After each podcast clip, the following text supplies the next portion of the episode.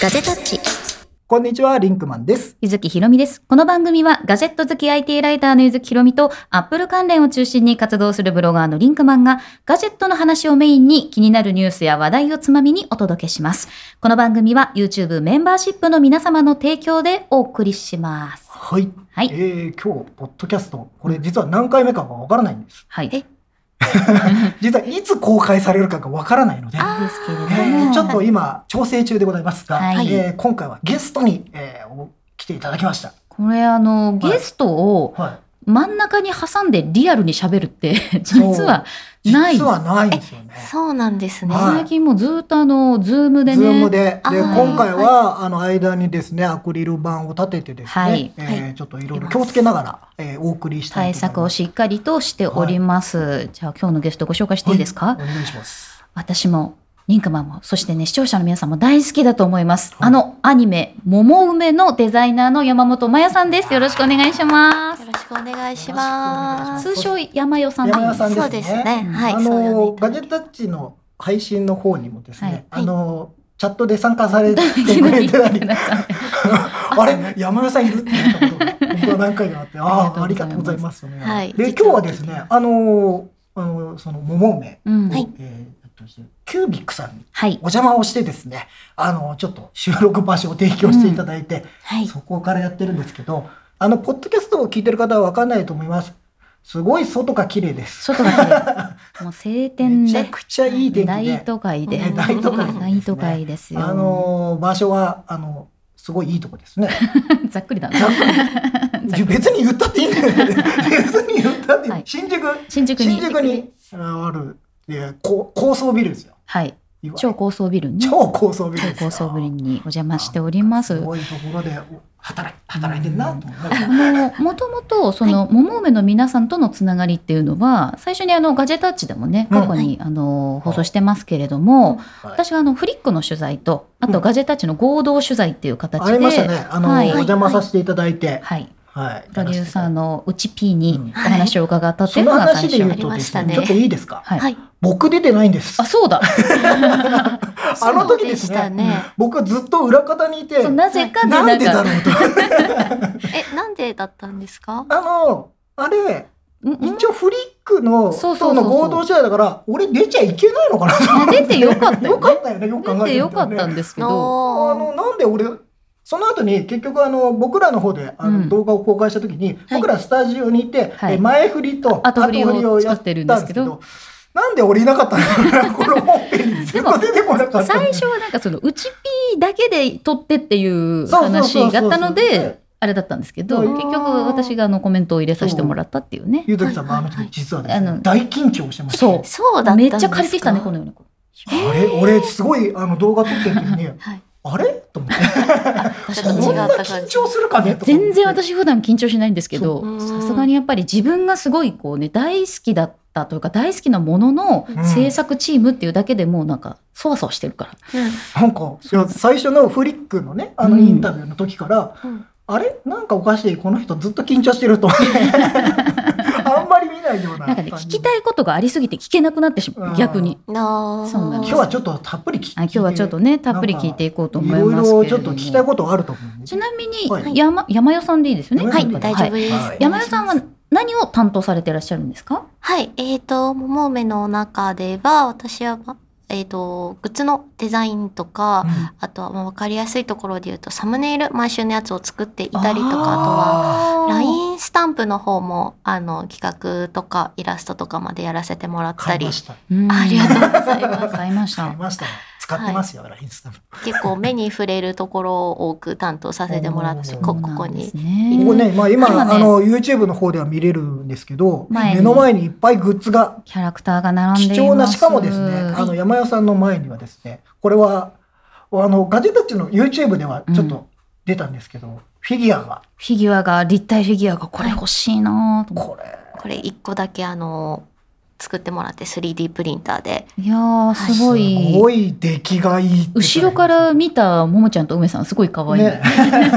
あんま見たことないもんね、後ろから。ねでも本当ねその桃梅といえばまあ会社で働く人たちの、うん。なんかこうちょっとこう愚痴とか、はい。ちょっと困ったなっていうことをすごく明るく楽しく、うん。なんかこう会話で解決していくみたいな、うん。でそういうアニメーションだと思うんですね。はい。であのもしねまだあのお聞きの方の中で聞いたことがないっていう方はちょっと桃梅を YouTube YouTube ででね、桃梅はい。検索すると、もはい、うすぐ出てくると思います。もうねすごく人にシェアしたくなる絶対に。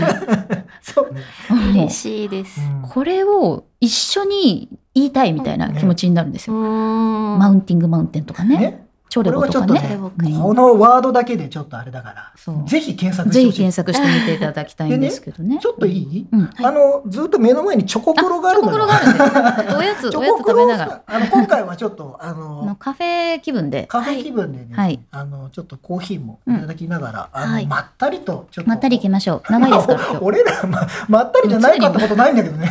日。常にまったりなんですけどね。いや、もうね、でも本当ね、桃めの雰囲気が大好きなのいで。やー嬉しいです。ちょっと今日はいろいろね、はいこの間は、あの、うちぴーに、うんうんゆずきさんが緊張しながら聞いたのそうに、今回はちょっとリラックスして、リラックスした感じしで。て山代さんに、はいガンガン聞こうかなと。ぜひお願いしうます。んでも、もともとその桃梅に関わるはいきっかけというか、うんまあ、立ち上げたっていうふうに伺ってるんですけど、はいはいはい。どういうふうにしてその桃梅チームが作られてきたんですか？そうですね、うん。チームと言いますか、まあ、もともと、あのーなんて言うんでしょう。えっ、と、自社の、まあ、うん。いろいろな、こう、メディアの、えっ、と、動画とかを、えっ、と、うちぴーと一緒に、あの、うん。作っていて、まあ、その時はずっと常に二人でやっていたんですけど、そこから、あのー薬剤師のメディアうちがうん。運営してましてでそこでそのメディアを PR する、まあ、キャラクター動画を作ろうっていう話になってまずあの薬剤師桃梅っていうその時は薬剤師設定だったんですけど、今でもね動画見られるんですよね、はい。薬剤師時代のっていうとあれですけど時薬剤師キャラだった頃の ももさんもも,、はい。ももさん。ももさんと梅さんって言うんです そうですねその時は名前が。名前がそう、逆だったんだよね。うんそうそうそうそうそうそう。うん。はい。そう。だから、でもなんか、あのね、いろいろこの間のインタビューのところでもそこら辺はね、お話は聞きましたけど、はい。そうか。で、あの、薬剤師の時に、その時は、実はあの、今、桃江メンバーって何人かいらっしゃるじゃないですか。あそうですね、うん。運営のその方では私含めて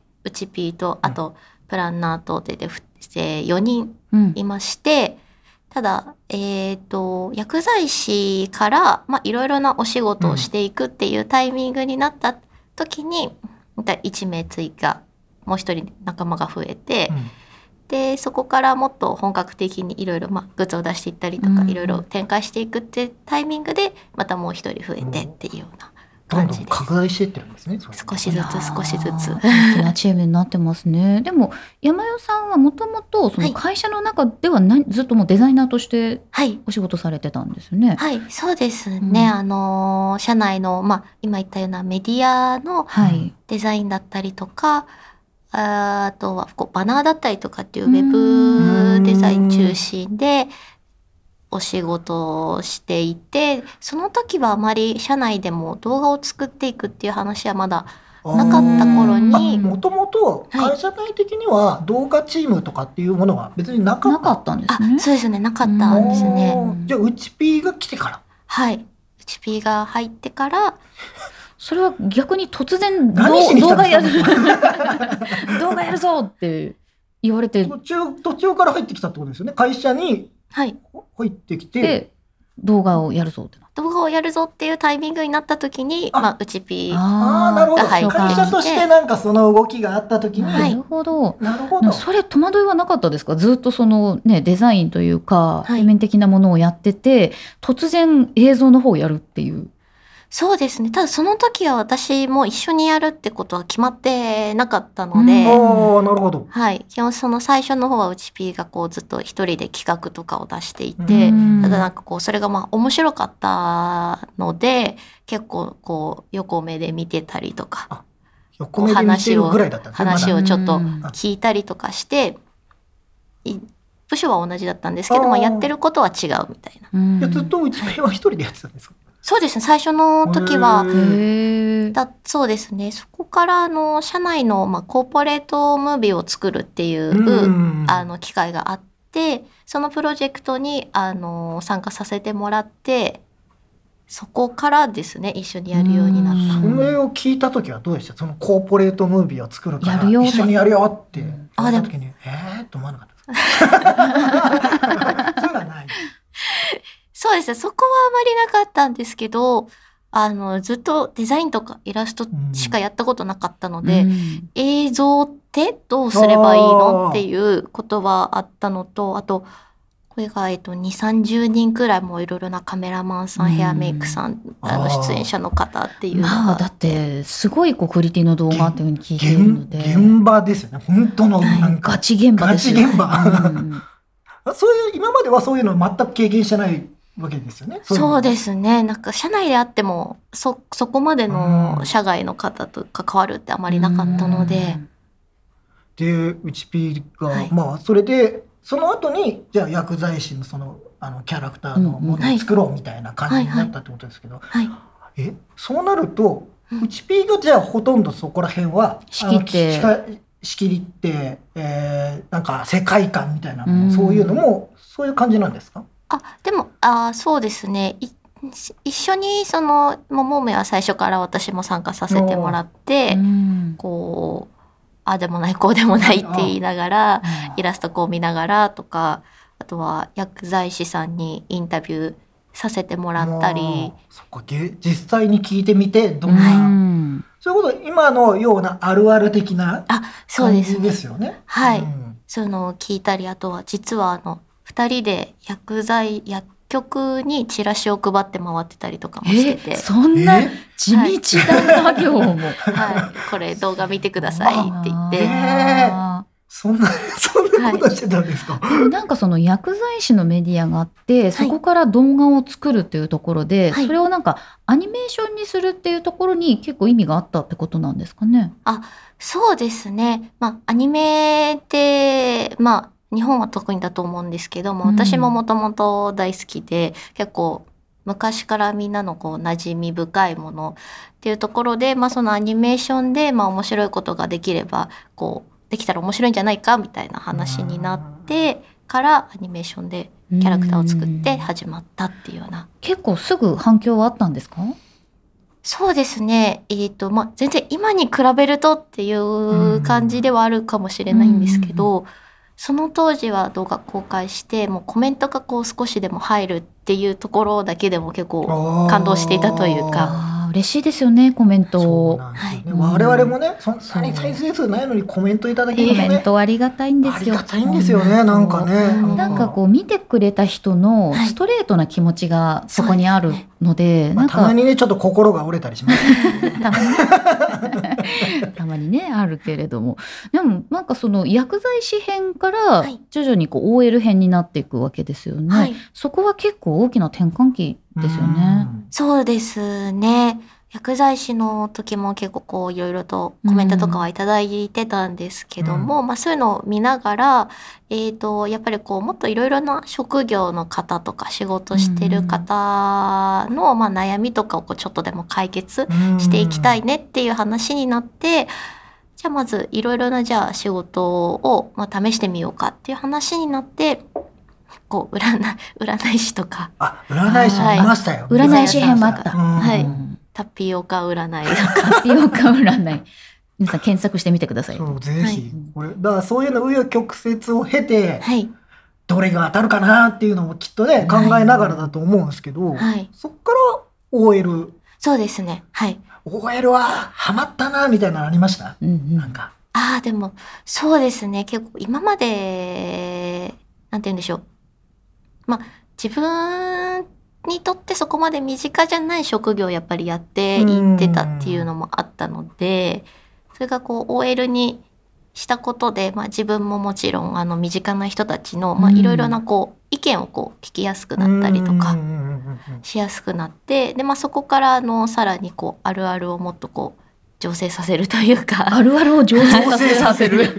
ちょっと今の難しいんでカットしてもらって。いや、すごいいいワードでしたけどね。うんあるあるを醸成させるって。まあ、要はでも、やっぱアニメとかになるってはいまあ、うんいわゆるちょっと脚色はするわけじゃないですか。うんやっぱそこら辺は膨らませないとダメだし、面白くないし。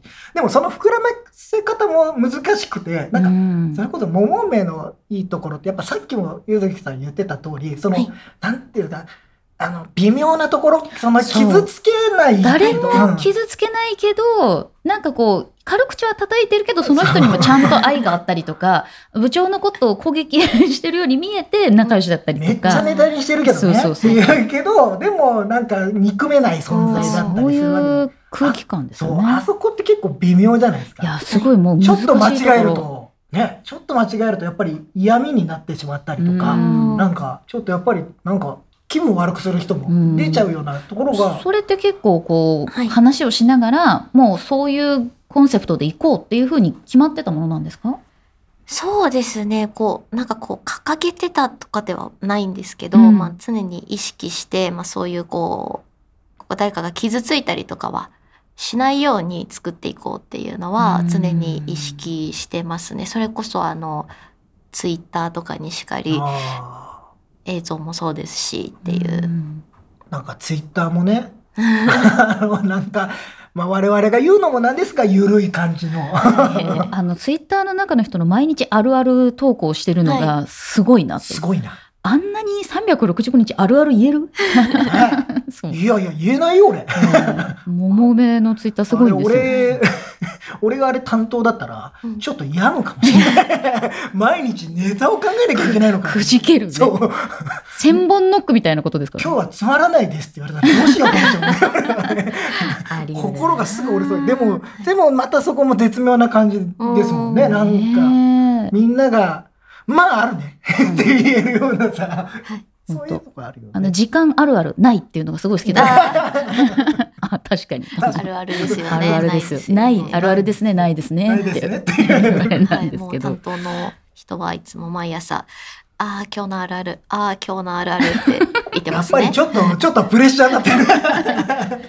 面白かったりバズったりすればするほど、ちょっとそうね。ハードル上がってくるからね。かかってくる。今後ちょっと、みたいな感じになってくるうんでもすごい、なんか本当千本ノックみたいな。ねえ。でもなんか我々もね、なんか結構その桃梅のチームの皆さんにお会いしてますけど、はい、雰囲気がもうなんか桃梅のあの会社そのままっていうか、ああいうイメージすごいあるんですよ。ワイワイキャッキャしてるイメージ。そうそう。キャッキャしてる。キャッキャ。うんあのー若いじゃないですか。うちピー以外は、ああ、そうです。若いじゃないですか。うちピー以外は、ちょっと言い方、言い方気をつけて。トゲがあるよね。言い方気をつけて。そうですねって言っちゃいました。そう、皆さん20代とかはいいや、そうそうそうはいそう。で、僕らもなんか、何回か、あの、それこそオンラインでね、うんお話をさせて、うんこの打ち合わせをさせていただいたりとかもしても、はい。若いな、みんな。いやいやいやいや。ほんと、フレッシュ。フレッシフレッュ。シュ。なんか、なんか、なんか、いいのかい我々の番組見ててあとなんかそんなそんな。なんだろうな、あの、伝わる雰囲気としてですけど、はいすごいお仕事というか楽しんでる感じ。うんなんかこういうことやりたい、うんことやりたいっていうことが、なんかその仕事として捉えてるっていうことよりは、桃梅をこうしたいとか、はいこういうものを作りたいとか、なんかすごいそういう情熱が楽しそう。なんか決してうざいほど熱いわけではなく、楽しそうそうにゆるっとしてて、キャッキャしてるっていう。熱風が来てもね。そう。熱風が来るとわーってなっちゃうから。緩やかな風で。緩やかな風、パッション。まあ、なんかその辺なんか我々となんか比較してしまうのはちょっとおこがましいんですが、我々もなんかあの緩くあんまり人を傷つけずに生きたいっていうのはなんかものすごいそこはすごくシンパシーを感じたというか、うん。桃梅を見ててなんかそれは勝手に我々何回もこの話をしてるんですけど、うん。なんかそこがなんかあ見ててもなんかあのすごくなんか共感できるなっていうのがね、だってね今結局その声が強いものとか攻撃性の強いものってはい。うん再生数は伸びたりするし、はい。目立つんですけど、うん。それでねやっぱりちょっと傷つく人がいたりとか、うん。もやっとする人がいたらあんまりなんかハッピーじゃないなっていうのがあるから、うん。そこはすごく僕らも考えてて、なんはいはい。かあんまりね、なんかできればなんかみんながほっとできるよううな、ん。感じになればいいなと思ってるんで、あんまり意味のないことを言ってるんですけど、でもなんかそれそれを含めて、なんか日常にそんなことあってもいいじゃないみたいな感じが、なんか、もめと勝手に、えー共通してるんじゃないかな。人嬉しいです。ということで我々はこうやってなんかちょっと食い込んでいこうと。食い込んで食い乗っかっていこうとしてる。ちなみに桃梅のそれぞれのキャラクターってどうやって決めたんですか、そうですね。結構あのーなんて言うんでしょう。今もお話あったかと思うんですけど、結構自分たちの、うん。まあ、うちピーと私たちの関係でもそうですし、そういうなんか近いところ先から。輩と後輩、はい。実際の年齢差も同じぐらい？そうですね。その最初の方とか私もそうで、ね、こそ、ももちゃんにも近かったり、で、あのーまあ、やっぱ上司と部下っていう関係になっちゃうと結構こう壁ができていたりとかうん。遠慮が出てきたりとか、なそういうのをこう、桃梅、ももちゃんと梅さんの関係のような、こうも、ところをもっと増やしていけたら、なんかこうもっとお仕事って楽しくなるんじゃないかなとか、はい。ーそうですよね。なんか結構上なのにガンガンももちゃんを攻めてきて梅さんに対して。ガンガンいくさんもそれに対して一瞬イラッとしつつもちゃんと乗っかるみたいな なんかそういうなんかそう、うん。そこら辺の関係はすごいいいですようね。ん。なんかこう先輩先輩っていうだけじゃなくて食い込むところは食い込む、はい。完全にいじってるけどねって思います。風なのに帰らせてくれない やりとりとかね完全にいじってるけどでもやっぱそこにはなんかその信頼関係、そういうことは桃梅で最初に桃ちゃんと梅さんがはい会うとかってあったじゃないですかエピソードが。はい。うんあれ。あれ最初はなんか壁があるようだけどもうの飲み会終わった後のはい。うん関係ってもう、もうもうもう出来上がってるじゃないですか。もう今の形に今の形に出来上がって、うんあとリンゴさんがいて、うん。僕ねリンゴさん大好きなリンゴさんよね。そうなんですね。だからあの包容力。懐懐の広さ。あんまり出てこないけどでもなんかすごい心に残ってるキうん。ャラクターなんですよね。なんかね。なんだろうあのこう見ててすごく自分たちに近いものも感じるけど、うん。あこうだったらいいなっていう、はい。理想郷でもあるっていう、うん。あなんか多分そこら辺は思ってる人多いんじゃないかな。うん。なんかこうであってほしい先輩が。わかる。ねだから梅さんみたいな先輩が欲しいっていう人は多いだろうし、確かにコメントでも多いですね。あれだけいじれるね先輩いいはいももちゃんみたいな後輩も欲しいよそうね。うんうんガンガン来る全力で来てくれるような。全力で来てくれるねあーでもそうか実際にそのうちピーと皆さんの関係もそんな感じなんですか？そうですね。もうほぼグイグイいく。気を使ったことがあったかどうかみたいな。あのあの我々の動画で前出てきた時ねサングラスをかけて、うん。うんもう見た感じ怖いおじさんじゃないですか。あれだけ見るとね。はい。だって僕これ言っていいと思うんだけどグラサンかけてあの最後にじゃあうちピーから一言って言って、うんうんそしたらうちピーの眼鏡反射しすぎて俺ら映ってるんです ある？って思ったんだよね。俺全然見えないから、そうね、瞳の奥が見えない。すごい鏡みたそいうなや鏡みたいなやつ鏡みたいなやつ俺これどうしようかな編集で。まあいっかとか思ってもうどうしようもない。リンコマン乗ったまま。そう俺ずっとこうやって見てる。マスクして見てる俺がちょっと後でチェックすると面白いかも。チェックしてもらえるとこんなでもそんな感じ僕はね最初実はうちピー見た時に、おちょっととっつきにくい人なのかなっていうふう最に最初は思ったんです。うん。であの当然インタビューをさせてもらったのでかなりかっちりした状態でうん。まあもちろん僕らに信頼関係ゼロじゃないですかその時に。ゼロゼロ。誰だ誰だこいつはみたいな感じだと思うんですよもちろん。ね。うん。であの収録終わった後にちょらっとお話しさせてもらった時に、はい。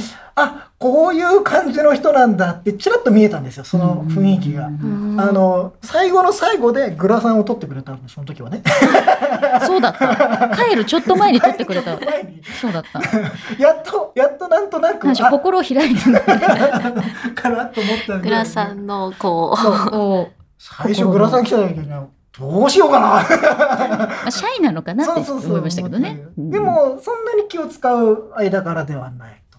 そうですね。まあ、あのうんグラさんも最初はどっちがいいかなとかって結構やってたんですけど、ご覧の通りもう今はしていないので。していないそうなんですよ。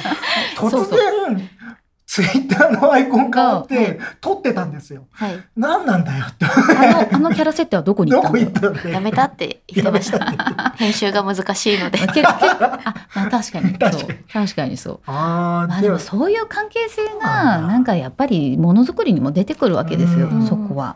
なんかそこでね、ギスギスしたら、なかなかこんな桃目みたいなのは出てこないですよね。でも実際なんかそのストーリーを決める時って、はいなんかこうヒアリングしたりとかブレストしたりとかしていくんですか、そうですね。あの、基本的なネタは、そのプランナー担当の、あの、チームのメンバーの方が、うんいつも考えてはくれているんですけど、あの、みんなで、あの、きなんて言うんでしょう。こう、まさに この場所で、おおこの場所で、この場所でやってるんだ。この場所でやってる。付箋をこう、それぞれ書いて、こうテ、テーマというか、まあ、このあアイデアをバーッと出して。いく。そうですね。なんか花粉症とか静電気とかなんかそういうのをこう書き出し感電してたり放電したり。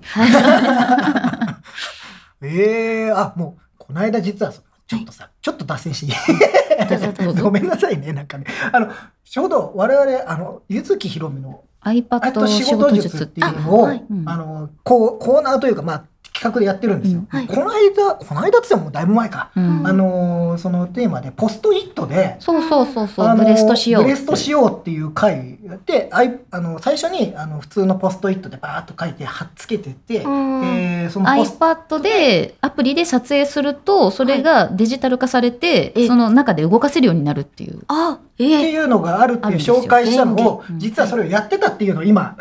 そうそうそうそう。ポストイットでブレストする。ポストイットでブレ、やっぱそういうのやってるんですね。そうですね。結構、まあ、私もそうですし、うちぴもそうですし、割とこう、アイデア出しとか、ラフとかはみんな、割とアナログでうんこうちょっと数出して、みたいな。なんででしょうね。アナログでアイディア出した方がすごいなんかいいものが生まれるっていうなんか印象はあるま思い。つきでなんかパッとやっぱ書ける、うんささっと書けるのは iPad でも書けるんだろうけどあのやっぱりなんか紙に書くぐらいがちょうどいいみたいななんかポストイットだとあと捨てればいいもんねっていうなんかもうなんかそうそうそうそう。それで言うとそのブレストの話でこの間ツイッターかなんかでなんかブレストで出たワードをはい。なんかひとあまとめにしたあ、なんかワードマップみたいなの出してましたよね。あ、あれですかね。あ何のー、2021年発言、あ、そうそうそうそう2020年発言まとめですかね。なんか会議で出てきたフレーズをみたいな。あれ本当に出てきたやつをまとめたんですか？そうですね。会議とか、あの、普段のこう仕事中の会話とかで、あの、こう、なんとかしていいですかって聞いたら、こう、カレー作るならいいよっていう謎の回答が返ってきたりとか。どういう会話なんだろう？そのワードだけ見ると何言ってんだろうって思うんですけど ちょっと何言ってるか分かんないです。何言ってるか分かんないんだけどちょっと何言ってるか分かんないですたまにすごく「うん何これ?」っていう どこで出たワードなのっていうのがすごい気になるやつがあったりするんですよね。これねツイッター公式ツイッターあ、そうですね。ん公式ツイッターの方で、多分1月かくらいかなと思うんですけど。あの YouTube の場合概要欄に多分そのツイートの URL 載っけとこうと思います。皆さんそちらから ぜひご覧ください。あのポッドキャストでも見れるかもしれません。なんかそういうのなんかできたらやっとありがとうございます。あそこまでやっぱりずば抜けてないと、なんかチョレボとかマウンティングマウンテンみたいなワードって出て出こない。てこないよね。うんやっぱり偶然に出てくるというか、やっぱりいろんなことをバーって書きてるからこそみたいな感じはうん、だっていきなり昨日今日で思い浮かばないもんね。やっぱ出してないとさ、ああいうでも。あれってなんかボツになった企画とかもやっぱりあるわけですよね。あ、でも結構ありますね。うん。ネタだったり企画だったり。やっぱりあるんだ。はい、あとは。ボツになったもので言えるものは、ボツになったら言えないんじゃないいやこれをやろうと思ったけどいまいち盛り上がらなかったとか。あそうですね。でも、それをこう、ちょっとバージョンアップして、うんあの、もう一回、あの、企画作ってとかっていう、あこの時は出せなかったーけど、なるほ。ど。ーでもなんか結構そのトレンドに合わせた内容もあるじゃないですか。その、はい新しい SNS のはい。話みあたいなのが出てきてたりとか、はあれはもうかなりみんなでそういう流行ないしトレンドみたいなのも追ってるってことですか？そうですね。結構、まあ、あそういうアイデアを出す会議もそうですし、うんまあ、それ以外の場所でもちょっとこういうのやってみたいとか。なんかその現場見に行きたいよね。いやブレストみたい見たい。なんかどんな雰囲気なんだろう。だってあのすごい本当にあの新しい SNS を始めた人たちの話っていうテーマははい、ここ23ヶ月めちゃくちゃあったじゃないですかあ実際いいきなりねバッて盛り上がった SNS があ Twitter って。でも Facebook でもみんなが新しい SNS, SNS の話をしてて、うんうんうんでもそれがすぐにアニメになっちゃうって、はいすごいスピード感だと思う。あうん。うん。それやっぱりあのキャッチアップしとかないとダメだしそもそもとして。でそこでいかにちょっとそこをネタにできるかみたいなところも、うん。みんなが何言ってるかっていうその声を拾っていくんじゃないけど。そ。こ結構やっぱりでも意識はしてます？なんかそういう新しいものに対してなんかアンテナを張っとくみたいなのっていうのは。そうですね。やっぱ貼っておかないとなっていうのは意識してますし、うん。まあ、チーム内でもなんかこういう面白いものがあったとか、うん。そういう会話は結構ありますね普段でも。い。やーね、さらに私あのずっと山屋さんに聞きたいことがあったんですけど、はい、4C2 の件。4C2 の件ですか、はい。っていうなんか。あでも。メールのタイトルみたいに 4C2 の件ですが ご確認くだごさい。確認ください。い。ねなんかあの劇中作品はい。っ、ていうんですか？その要するに、はい。桃梅の中で、はい。ももちゃんが推してる作品、ああ、そうだよね。あれ絶対にその桃梅に関わってる中の人がうん。分かってないと作れない世界観。です。そう、だから、要は推しの、はい。そあの、気持ちが分かってないと、まずわ、あの、ある意味はい成立しないじゃないう。ですか。だってもう推しがいる人生でよかったみたいなのが出てこない。それって、なかなかの、まあ、名言なわけじゃないですか。そうそうもう、それ、ワードとして、もう、推しがいる人生でよかっよかったたみたいな。多分、すあの、聞いた人、みん、あの、推しがいる方たちは、はいうんもう100%納得したと思うんですよ、それで。あれは嬉しいです。山代さんのアイディア？えっと、一番最初その 4C2 が、は、うんまあ、薬剤師時代に生まれたんですけど、うんうんまあ、そうですよね。だからワセリンの なんでワセリンなのかなと思ったら 薬剤師が元だからそうだったんですね。はい、あの、ちょうどそれくらいのタイミングの時に、もう私があの、2.5次元の舞台を見に行って、うんもうその時の熱をそのまま企画の場でぶつけて、2.5次元やりたい2.5。次元やりたいです。やりましょうって言って、そこからあの、始まったみたいな。見に行ってやりたいって言ってやりましょうってなるってその三段飛びすごくない？すごいな。それで、うん。まあでもやっちゃおうってなるっていう、ん。そのそのチームもそうよね。あじゃあいいじゃん。面白そうじゃんってなったわけで、はい。そその、そこの2.5次元の良さみたいなところの、こう根っこの部分はまあ、うちピは完全に理解してるかどうかわからないんですけど、そこちょっと納得がいってないみたいな。まあまあでもこんなにん熱意があるからちょっとじゃあやってみようかみたいになるどうど どうって言った？らじゃあ、うんそうなるとはい。やっぱり山田さんにも推しがいると？推しがいると。そうですね。あ、すごい、推しと突然声が大きいくなった。そうですねや。っぱ推しがいる人生でよかったと思うからあの感じが出てるってことですもんね。やっぱねますそうですね。推しがいなければ。まあね、推しがいなければあれはないですよね。すごいわかる。オタクとして。あの、あの、さんもですね、すごい、あの、歴代いろんなもののオタクなんですよ、私。あ、はい。そう、はいあの、やめずにずっとオタクでいるタイプなんですけどその。気持ちはわかりでも、ます。だから、だからこそあれを見たときには、これは本物が中にいるなっていう。いるなといるなっていう。あ、これオタクの人いるな、中に。っていう感じがすごい。あー。いや、だから、いや、僕も別に、あの、なんか、そうなるとなんか俺が一人居心地悪くなってるんだけど、別に推しがいないわけじゃないなんでオタクでないことを恥じるみたいにな っちゃってるあのさ、ここまでの熱量が多分ないと思うんだよね。その、別に俺は何も推しがないわけじゃないしさ。はいはいいや俺は浦和レッズ大好きだよレッズ推しだからねあるけど、うんなんか、ちょっと違う感もするわけですよ。ね？なんとなく。ちなみにじゃあ、誰の推しとか言っても大丈夫なんですか？誰推し？え、これ別に言っても大丈夫？言っても大丈夫。大丈夫ですよね。言ってもいいと思いますまあ大丈夫ですけど。はい、あの、ずっと、その、ジャニーズのうん。ニュースの加藤さんをずっとあー応そうしてい素て敵、なね。知的ですよね。小説書かれたりして。知性派ですよはい、小説書いているそれはもう方なんですか？だいぶ前からなんですか、もうなんか小学校くらいの時にまあドラマで見てそそこからこう小学校か。すごいな。今なんかしみじみしてしまった。そっか。はい。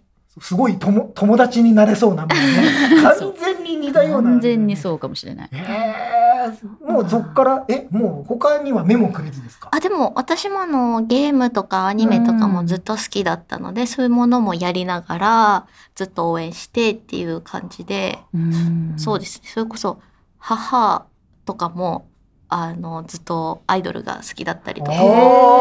親子揃って推しがいる。そうですね。はい。で 言い方がなんかあれいや推しがいる人生で親子って最高じゃない？一緒に。まあ、だってね理解がある。しかもそれぞれの推しを披露できるんだよ、家で。あはい。ーあプレゼン合戦。プレゼンなすよ。えー。えちなみにお母様は誰が誰が推しとか？ほら。これ言って怒られるかな。お母さんの、お母さんの推しを聞くインおタビュー。母さんの推しそうですね。母は郷ひろみがずっと好きで郷ひろみさん。はい。郷ひろみさん。はい。いですね僕らだからちょっと上の世代ではあるそうですね。けど、なんかでも、あ、だってもう熱狂的でしたもんね。そう。郷ひろみさんの、あそれはそれですごい時代ですから。でもなんかそういう推しのいる人たちって推しの相手の推しのいいところ知りたいな。んかあそういうのありますよね、はいだかはいはい。はいらなんか私あの高校の時にずっと仲良かった子ずっとジャニーズを追いかけてた子が、この間誕生日でおめでとうみたいなのを送ったらなんか最近なんか違う推しができたみたいな。誕生日の話は？そう。ラ LINE が来てでなどうしたのって言うとなんか BTS が好き。最近 BTS をしてるんだけどって言われたからあとりあえずちょっとおすすめの動画4本ぐらい送ってって言って、はいはいはいえ、そんな何もうすぐ受け入れんの？であその推してる内容をとりあえず聞きたいああ、らそういう感じなの。そう。とりあえず見せてっていうところからスタートして会話を今いろいろしてああ、そうなんそだ。へえ。いや、でもほら、ジャニーズと言ってもですよ。はい。いっぱいいるわけじゃないですか。うん。はいはいはい。なぜ？なぜ？なぜそ、なぜ推しの話を深掘りする？そう。ちょっと聞きたい。あの、すごく、聞かれたのかみたいなのっうん。て、その小学校の頃に。確かに確かに。そうですね。その役柄でこう学級委員長みたいな形でまあすごいキラキラしていてっていうところから、まあ、まだそのデビューとかをされてなかったタイミングなので、うんなんて言うんでしょうこうよりこうななんて言うんでしょうこう応援もっとしたいなって思う気持ちこれから夢に向かっていく姿を応援したい。応援したいなっていう。語弊があるかもしれないけど、やっぱもう最初からそんな気質を持ってるというか、なんかそうやって押していくっていう気質を持ってるっていう感じだよね。うん。そうですよね DNA かもしれない。DNA レベルで。ほら、だって、あの、ほら、すごい売れて、すごいその人たちがキラキラしてて、はいファンになるっていう人もいっぱいいらっしゃって、それはその押し方もあるじゃないですか。はいでも、ほら、最初から下積み時代から、あの、すごく応援して、なんか、一緒になんわかか、あの、押し上げていこうみたいな感覚もあるじゃないそういうゲームがついてるけど。わかりまどしただからどちらかというとその後者の方じゃないですか。そのなんか、うん最初からもうんう小さい頃から見てたよっていうような感じですよね。そうなるとね。そうですね。なんかその影響であの妹とかもハマって今は一緒にあ、いい日本影響がね。全国行ったりして一緒に行ったりとか。一緒に回ってたりしてマジですか？家族楽しそう。それう はわーすめちゃごいく。ちゃいい環境。ライブへ。まあ本当今はね、コロナ禍なのでうんなかなかはい行けないけど。今行けないんですけど。けど、ライブがあれば全国な何何かんか一緒に。所か行って。何か所か。そうですね。はい。いでもなんかこうちっちゃい頃からまあそういうなんか好きなものが割とはっきりしてるタイプだったんですか？そうですね、うん。結構ここれが好きっていうのがはっきりはしていましたね。あのゲームとかアニメとかうん。も割と同じものをこうずっとこう見てずっとやってるっていう。あゲームなんかもじゃあずっともうやり続けてるんですか？今も。あそうですね。最近はなんかこう新しく出たものとかいろいろこうやってみたりとかうん。するようにはなってるんですけど、うんずーっと昔はなんていうんでしょうずーっと桜大戦ばっかりやってたり。ーなるほど。桜大戦のえそうなんかデザインやりたいとか、はい。そういうクリエイティブやりたいって思い始めたのはいつぐらい？そうですね。あの小学校くらいの時に、まあ、図工の時間がすごく楽しくて、うん。まあ、褒めてもらえる機会も多かったりしたので、まあ、そういう、まあ、絵を描くようなお仕事したいなってその時からこう漠然とは思ってて。ちっちゃい頃から絵は描いてたんですか？なんとなく。そうですそのアニメとかの好きなキャラクターの絵を真似して描いてたりとかうん結構してました。やっぱそうなんだよ。なんかね、多分小学校ぐらいまでに大体決まるんだね。そうですやっぱそうだよね。うん、やっぱそうだよね。俺はやっぱりそう非常に絵が下手くそなんで、うんリンクマンの絵はね、あの、ちょっとこう、阿鼻共感になる感じ。ひどいんですよ。で、やっぱ僕ね、それを思い返してみるとはい、小さい頃絵なんか描いてないんですよ。その絵を描くことをやってないから。で、ある日、あの、学校とかで絵を描かされるわけじゃないですか。その瞬間に、どう描いていいかもうわかんないんですよね。うんその真似して、模写もしてないから、その、それこそキャラ、だから、平面になるんです、大体。全部が平面になるんです。そうそうそう。車の絵を描いてって言われうんて平面になるんです、僕は。あーまあね、ちょっとこれは見ないとわからないと思うんですけども。ただ、見せたくない。俺は見せたくない。なんかもう、あの、うんだから、あの、よく、僕これよく言う話なんですけど、うんあの、よくアメトークとかね、うん。あ番組で、あの、絵が下手、絵心ない芸人ってあるじゃないですか。うんうんあれ見ても心の底から笑えないんですよ。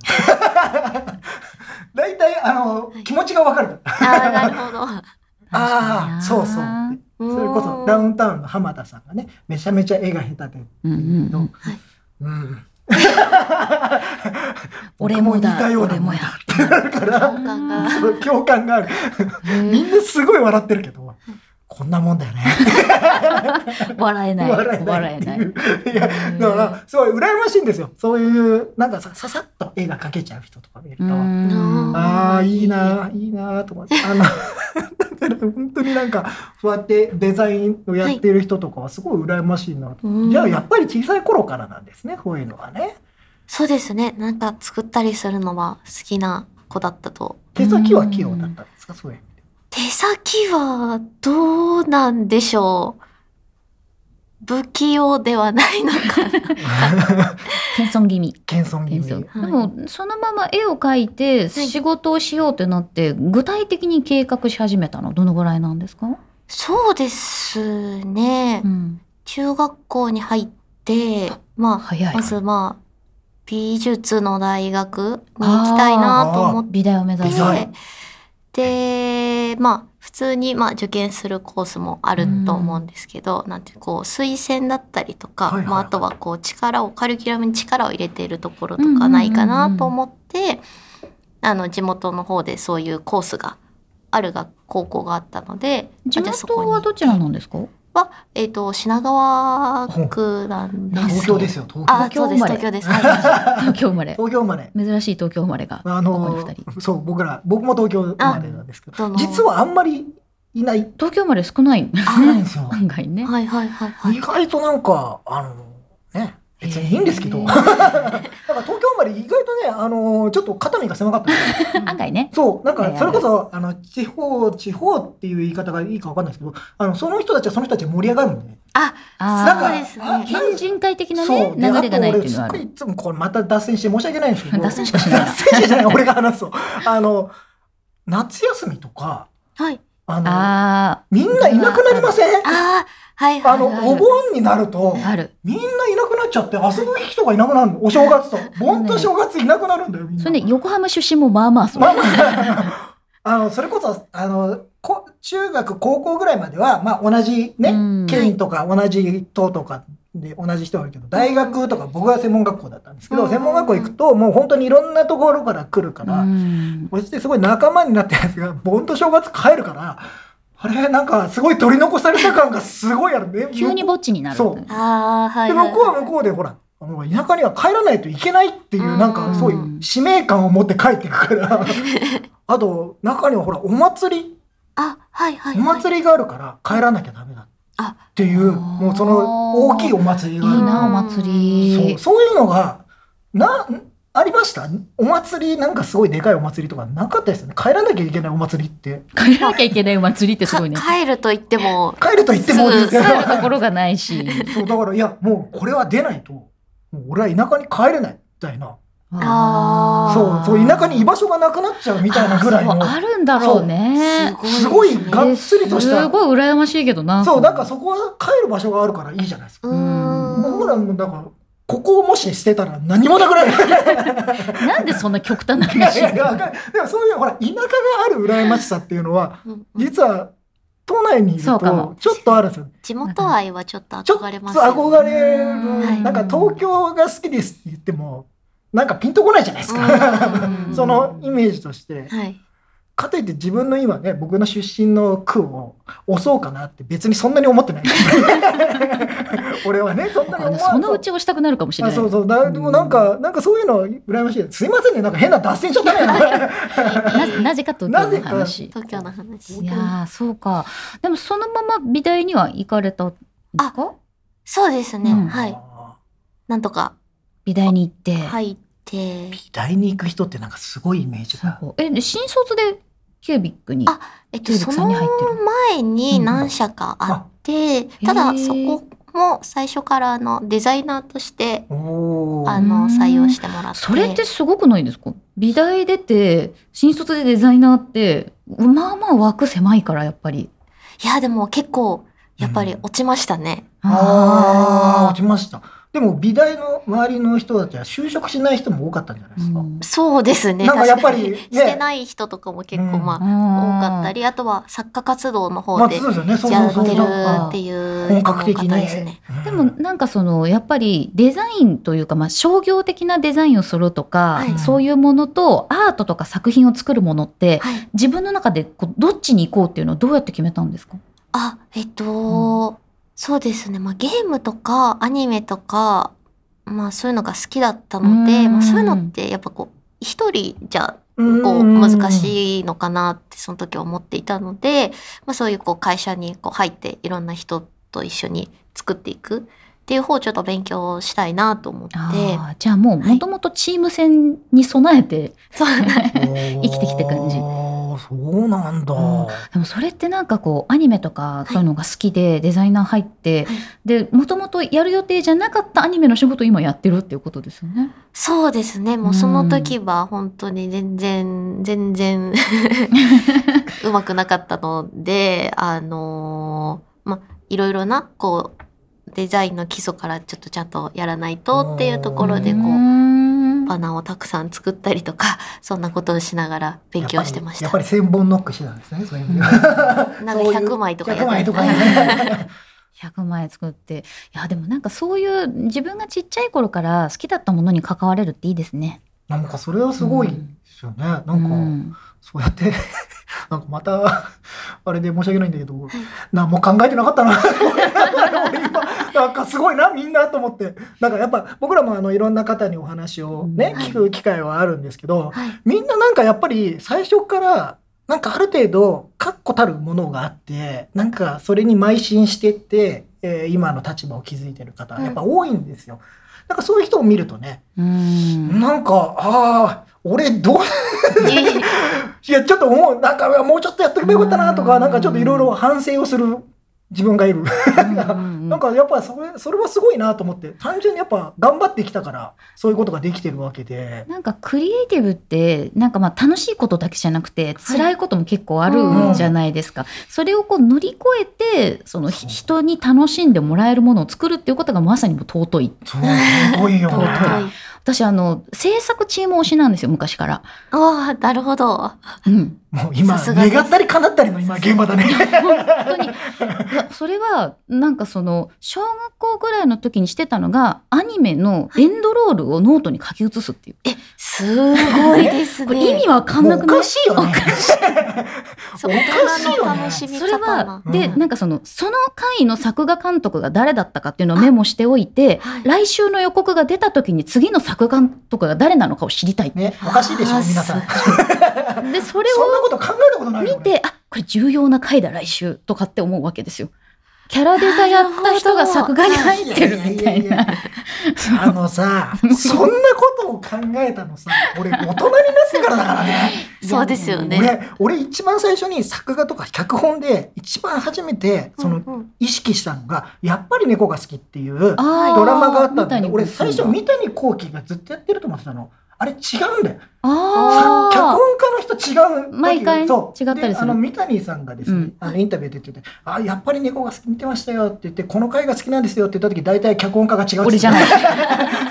っていう話をしてて、あ、だから、それで、あ、そういうもんなんだとか、要うは、んそんな作画監督が誰だとかっていうのを、そんなよく小学校の頃からすごいですよいやね。、まあ、ただのオタクだったんですよね。そうだね。だからは、もう私はもう本当純粋に、あの、ジブリ、まあ、宮崎さんとはい。安野さんが多分すすごい好きで生きてきたので、ななんかそういうこう裏方が好きすぎるっていうのがあって、まあ、だからその桃梅を最初に好きってなった時もこれ作ってる人たち誰なんだろうっていうのが最初に本当すっごくあって、まあ、それはね、言われた。うん、どんな人だと思うみたいそう。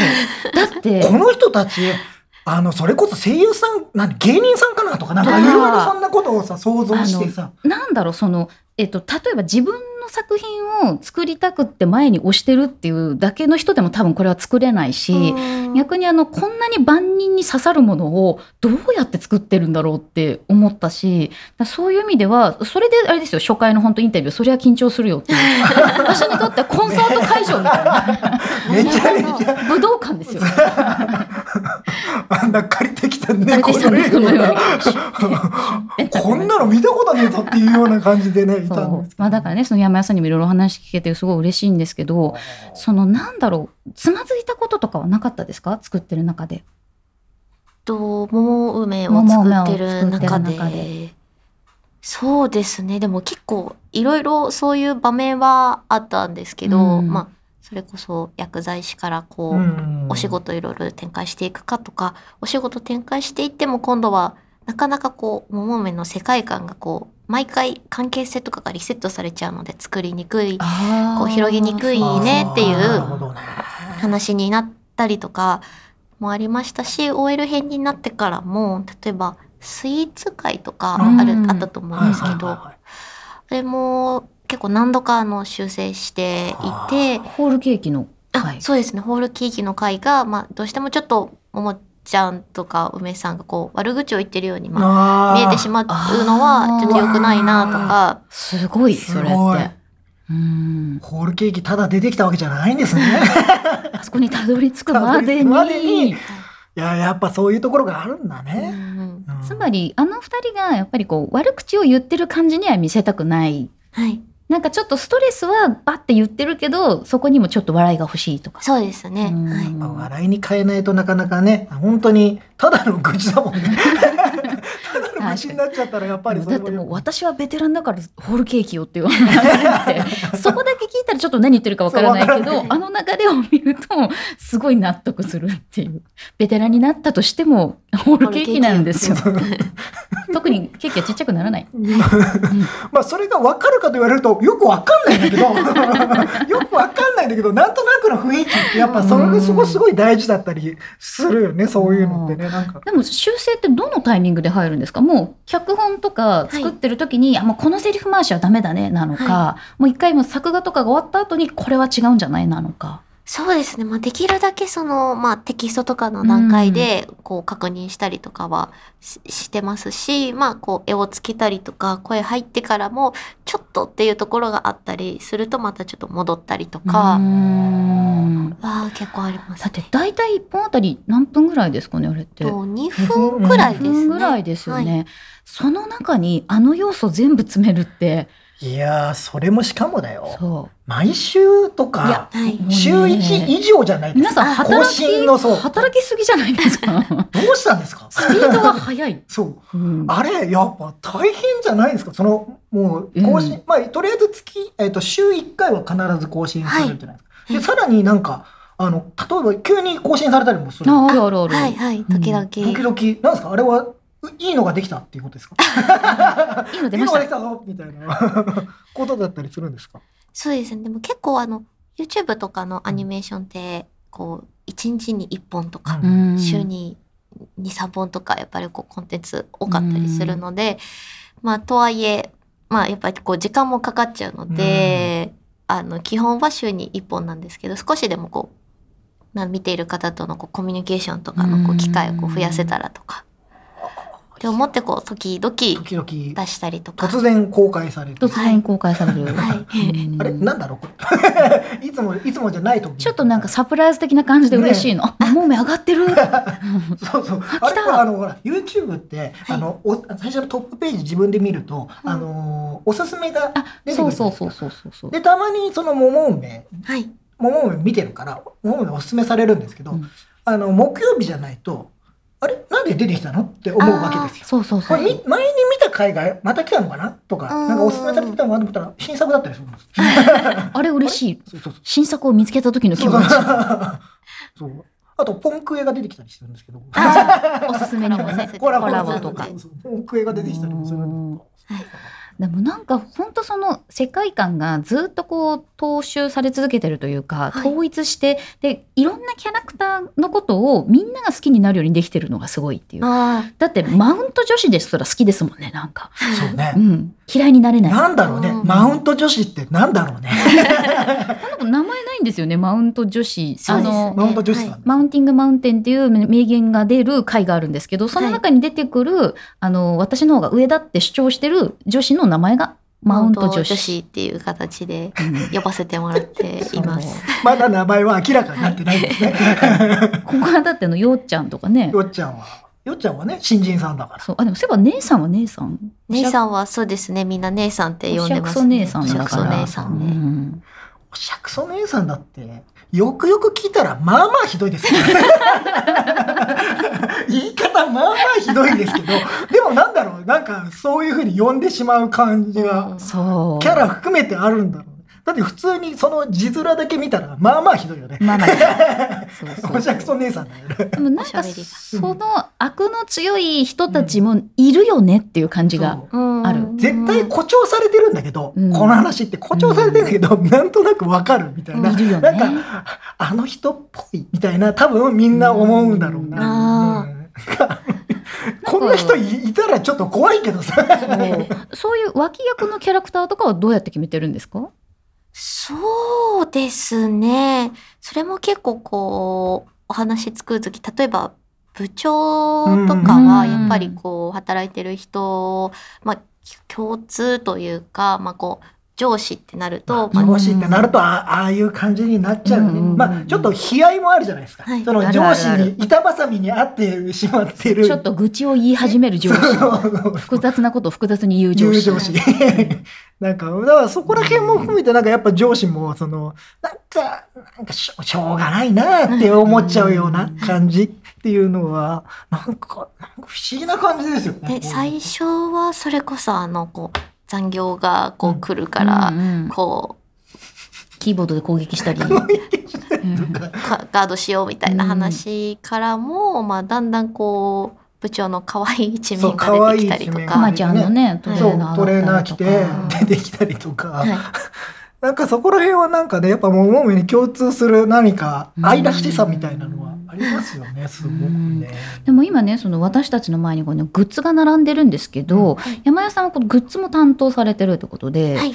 このどういうグッズを作ろうとかはい。そのアイディアはどうやって出されてますか？そうですね。でもそれも結構動画の作り方にも近いかもしれないんですけど、なんかあまり桃梅ってこうだよねみたいなのはあまりしすぎないようにうん毎回毎回あの考え考えてるというかあの雰囲気をちょっと変えたりとかはしていますね。あとはそうですね。私もまあ自分がこう結構オタクだっていうこともあるんでグッズを集めたりとかもするので結構その時の感覚というか構オタクだからこそ分かる欲しいグッズを作る、ッズ。それ大事。めっちゃ共感してる。大事だからこのあのアクリルのガチャじゃないですけどなんて言ったらいいのかな。何が出るかわからないやつとうんかやっぱり楽しいですもんね、うん。まあ、集めたいし自分が何が出るかにちょっと運命を感じるからなんかねそう。ゆずきさんはかいちゃんが出て私かいちゃん推しなので。そうなんです、ね。かいちゃん推し。そう。かいちゃん推しってあるかね？いやかいちゃん推しいるでしょ。かいちゃん大好き。かいちゃんそんな出てないからね。でもまあ人気投票やってましたよね、あはいはいまあ、はい。人気投票1位はあはやっぱももちゃんうんももでしちゃん、たね。うん。でもかいちゃんも結構コメントは入ってましたね。おーもう今ね、後ろで、うー言ってから。